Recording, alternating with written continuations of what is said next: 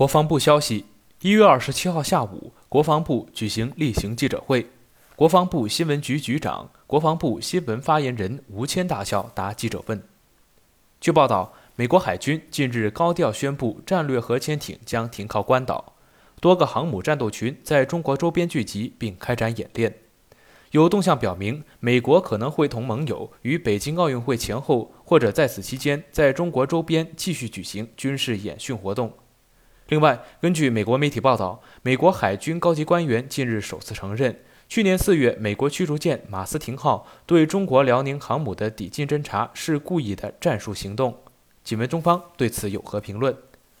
吴谦大校表示，北京冬奥会是国际社会的一次体育盛事。朋友来了有好酒，中方将当好东道主，与各方一道努力，举办一届简约、安全、精彩的冬奥会。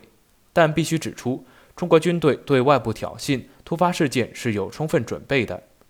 关于美方承认马斯廷号是故意的抵近侦察，中方并不觉得意外，事实本就如此。